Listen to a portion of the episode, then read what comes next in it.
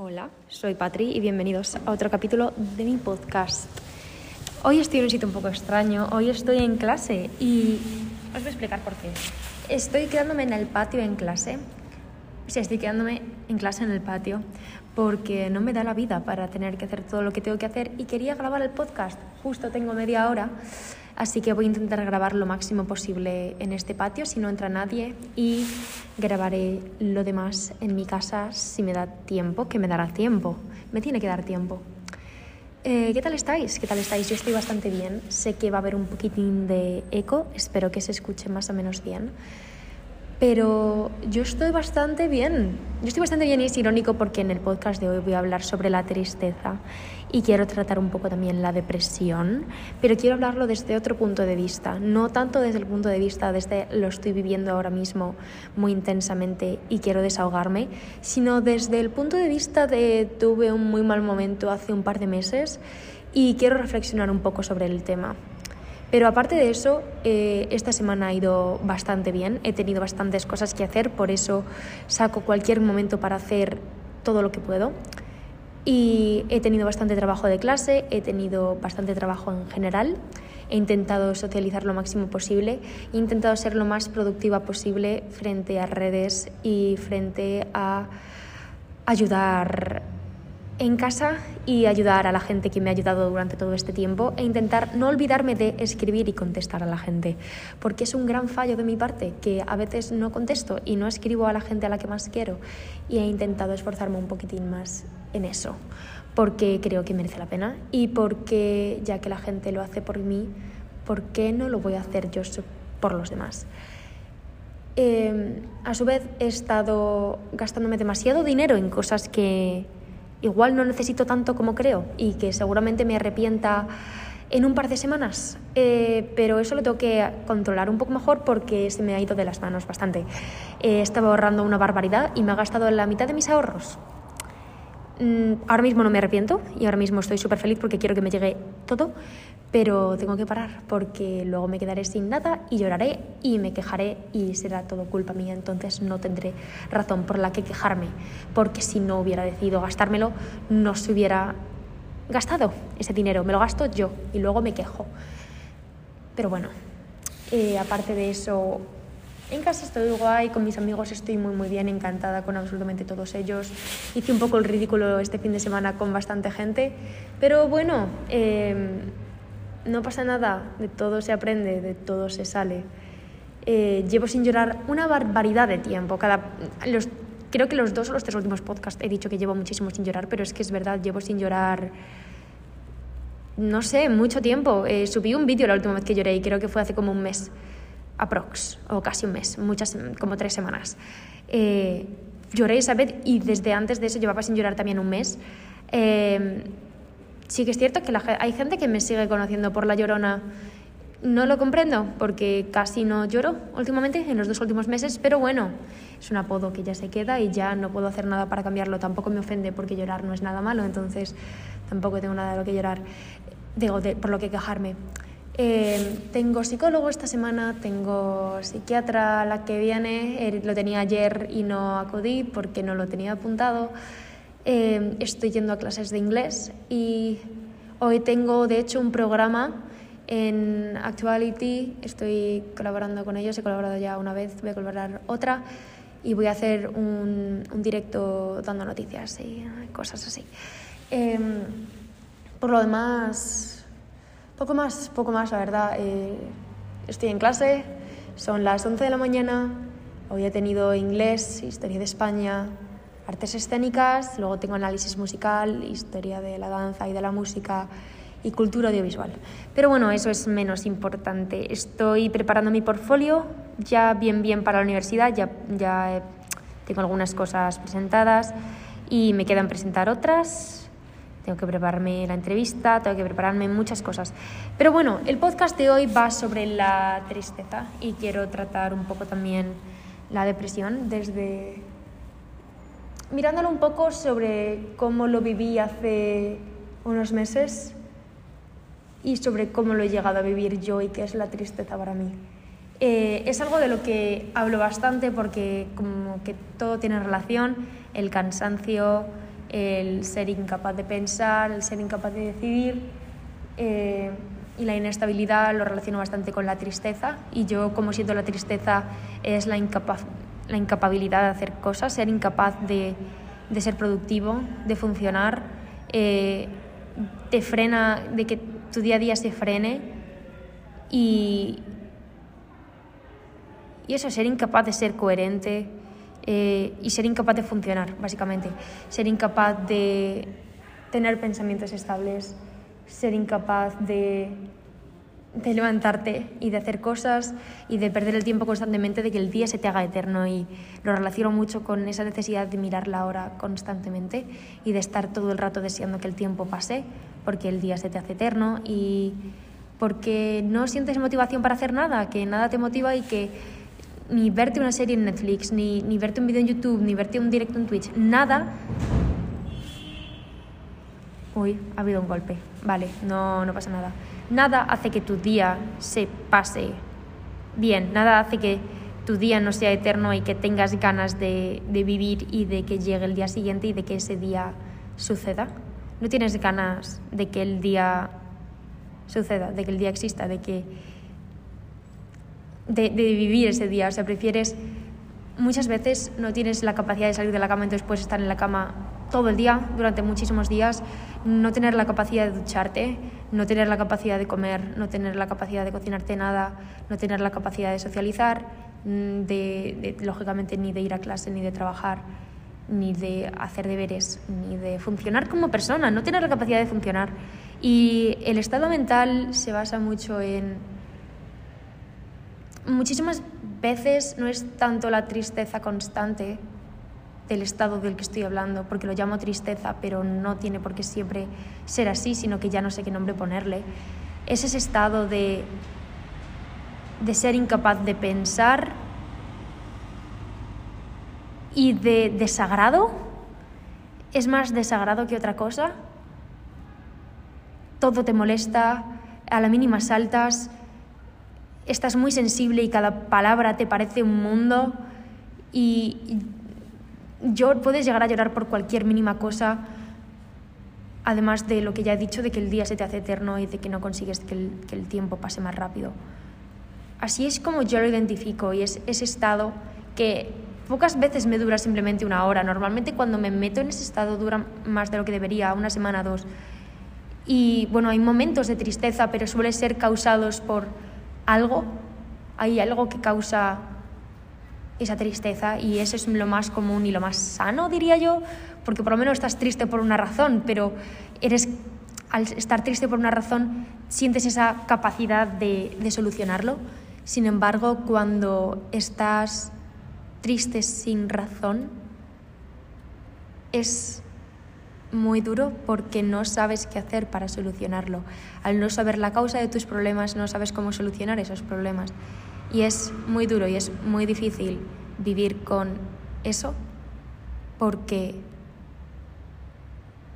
no, o sea, llega un punto en el que desahogarte se complica porque al no saber qué te pasa, qué le vas a contar a la otra persona, por lo que decides no hacerlo y decides no contarle a nadie tus problemas y decides no desahogarte, tomas esa decisión porque es más fácil que intentar explicar lo que para ti es inexplicable y es más fácil que intentar contarle tus problemas a alguien para que te los solucione o te dé la solución que esa persona pondría cuando no sabes qué problema contar porque no tienes ningún problema, estás triste sin razón y estás mal sin razón, sin motivación, porque sí.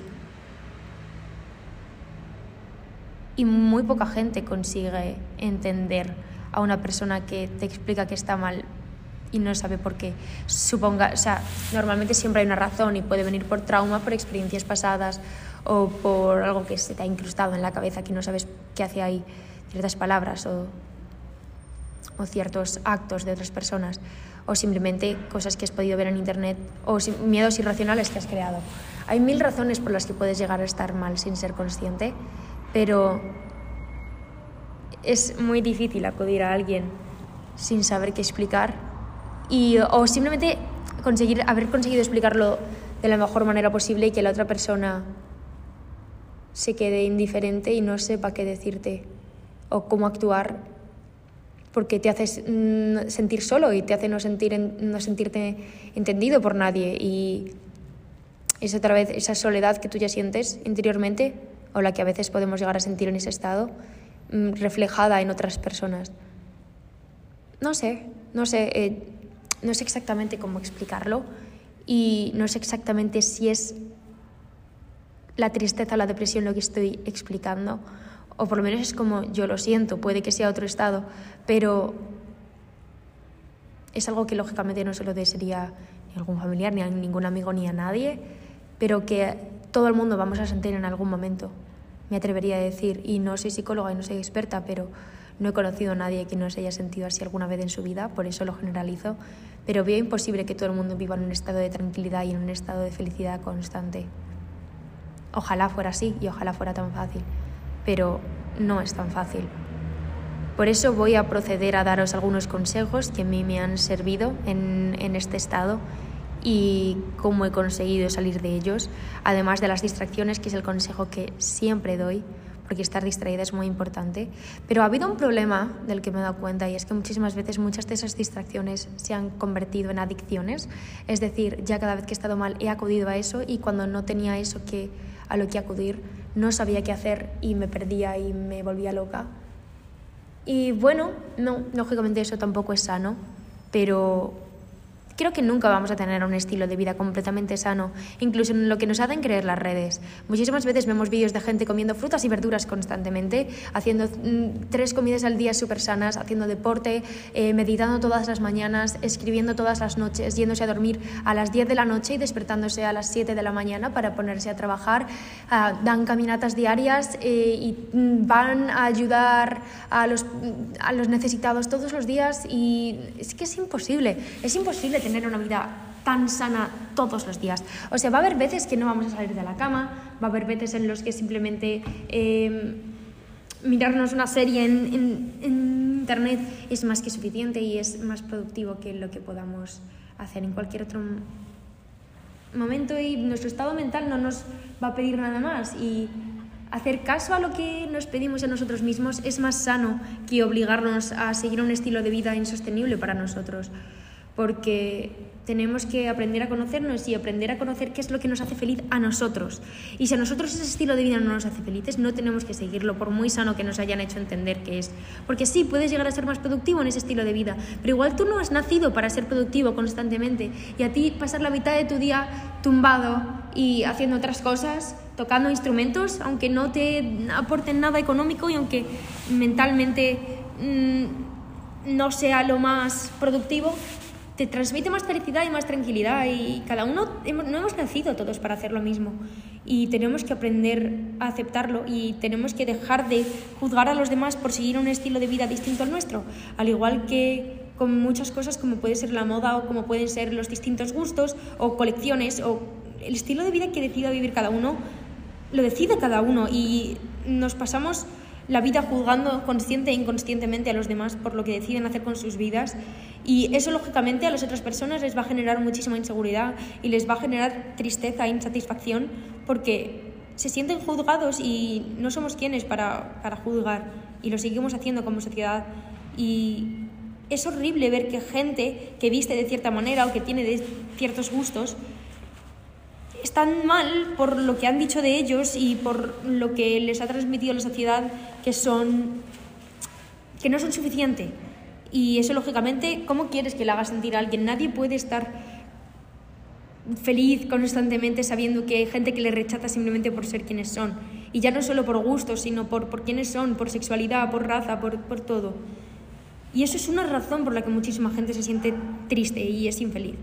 Y si todos consiguiéramos hacer ese cambio, que sé que pedir eso es demasiado, ayudaríamos muchísimo como sociedad y ayudaríamos a que la gente se sintiera más aceptada.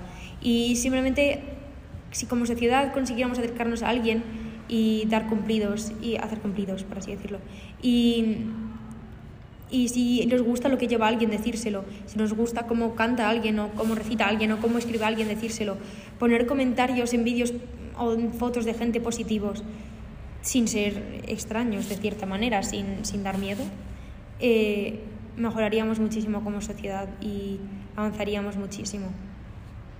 Y me entristece que no sea ya así, sobre todo en, la, en el año y en el tiempo en el que estamos, pero ojalá lo consiguiéramos como sociedad y ojalá lleguemos ahí. Y ahora voy a proceder a responder vuestras dudas y bueno, las cosas que me habéis planteado con intención de, ayudar. No hay otra. Eh, ¿Cómo te diagnostican la depresión? A mí me la da, bueno, sí me la diagnosticaron eh, en mi psicólogo y yo creo que la tuve durante, bueno, he estado en tres psicólogas, las tres han sido mujeres. Bueno, he visitado a cuatro, pero he estado en tres. Y la primera me lo dijo, me lo diagnosticó. La segunda apenas hablé con ella y ahora la tercera me, me, me vinculó a una psiquiatra eh, a la cual llevo yendo unos meses y pues la psiquiatra me lo diagnosticó. Fue así, no sé si eso es lo común, pero así sucedió. Entonces te lo diagnostica un profesional. No sé si los médicos pueden. Yo sé que los psicólogos y psiquiatras, pues es su trabajo. ¿Cómo se puede borrar esa tristeza que parece permanente? Vale, yo también hay una cosa que no he mencionado. Sí que es cierto que cuando eres una persona ya de por sí muy intensa, una persona no feliz constantemente, creo que es más difícil llegar a ese estado de felicidad y tranquilidad constante. Más difícil, por no decir casi imposible. Porque yo sé que, que hay mucha gente que sí consigue salir de esto, pero aunque salgas, siempre va a haber una parte de ti que va a hacer que cuando tengas malos momentos, esos malos momentos sean mucho, peor de lo, mucho peores de, los que, de lo que deberían. Madre mía, cómo me trabo. Y no sé si es tal cual así, no lo estoy diciendo con ningún tipo de información más que mi propia experiencia y las historias y experiencias que he escuchado de otras personas y de otros podcasts. Sé que Emma Chamberlain, por ejemplo, que es una youtuber, ha hablado de este tema en su podcast y lo describió tal cual como lo estoy describiendo yo. Entonces, no sé, no creo tampoco que sea algo malo, te acostumbras a vivir con ello, pero sí que tienes que tener en cuenta que no todo el mundo va a vivir las cosas igual que tú. A veces el sentirse vacío, aunque tienes todo lo que se considera bueno, ¿Cómo, cómo? A veces el sentirse vacío aunque tienes todo, lo, lo que se considera que no tienes porque estás vacío.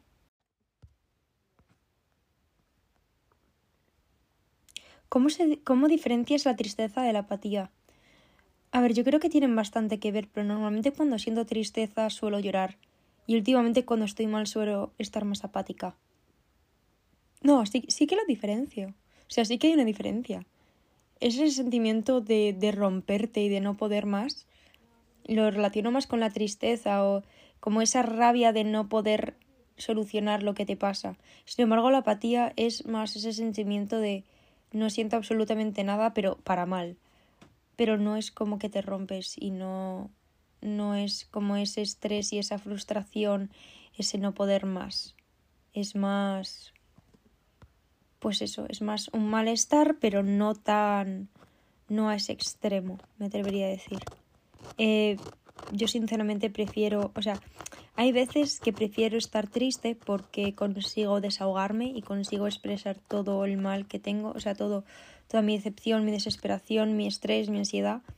Y con la apatía no puedo, la apatía a veces lo que me hace sentir es eh, ese agobio de no poder expresar y exteriorizar lo que siento y no poder pues es que a veces llorar te desahoga, no poder pararme, llorar y echar todas las lágrimas que necesito y quedarme tranquila. Y pero bueno, así es como lo diferencio yo. ¿Es posible sentir que quieres llorar pero no poder? Sí, es estar apático, exactamente lo que, lo que acabo de explicar. ¿Es normal utilizar la soledad como método de defensa? Sí, y yo lo hago constantemente. Me quedo en los patios en clase porque a veces cuando estoy mal o regular prefiero estar sola y me paso fines de semana sin salir y a lo largo de la semana que me propongan planes no salgo y, y estoy, y sobre todo en casa también lo hago un montón, constantemente pido que me cierren la puerta, cada vez que se van mis padres o mi hermana de casa me alegro porque me encanta estar sola y es que me encanta estar sola, me encanta estar sola y yo creo que también lo relaciono mucho ahora con que tengo mucho que hacer constantemente y si estoy sola consigo concentrarme durante un momento, hacerlo y luego tener tiempo para mí. Sin embargo, con distracciones externas de otras personas, eh, pues exactamente, pues eso, me distraigo y no soy capaz de terminarlo todo cuando quiero y como quiero y me estreso, me frustro y lo paso peor.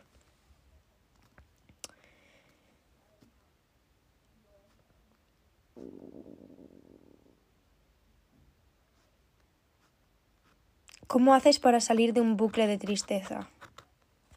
Em, no creo que haya una manera exacta de hacerlo, pero pidiendo ayuda, encontrando maneras de desahogarte, distrayéndote y esforzándote en levantarte cada mañana y hacer cada día un poquito más.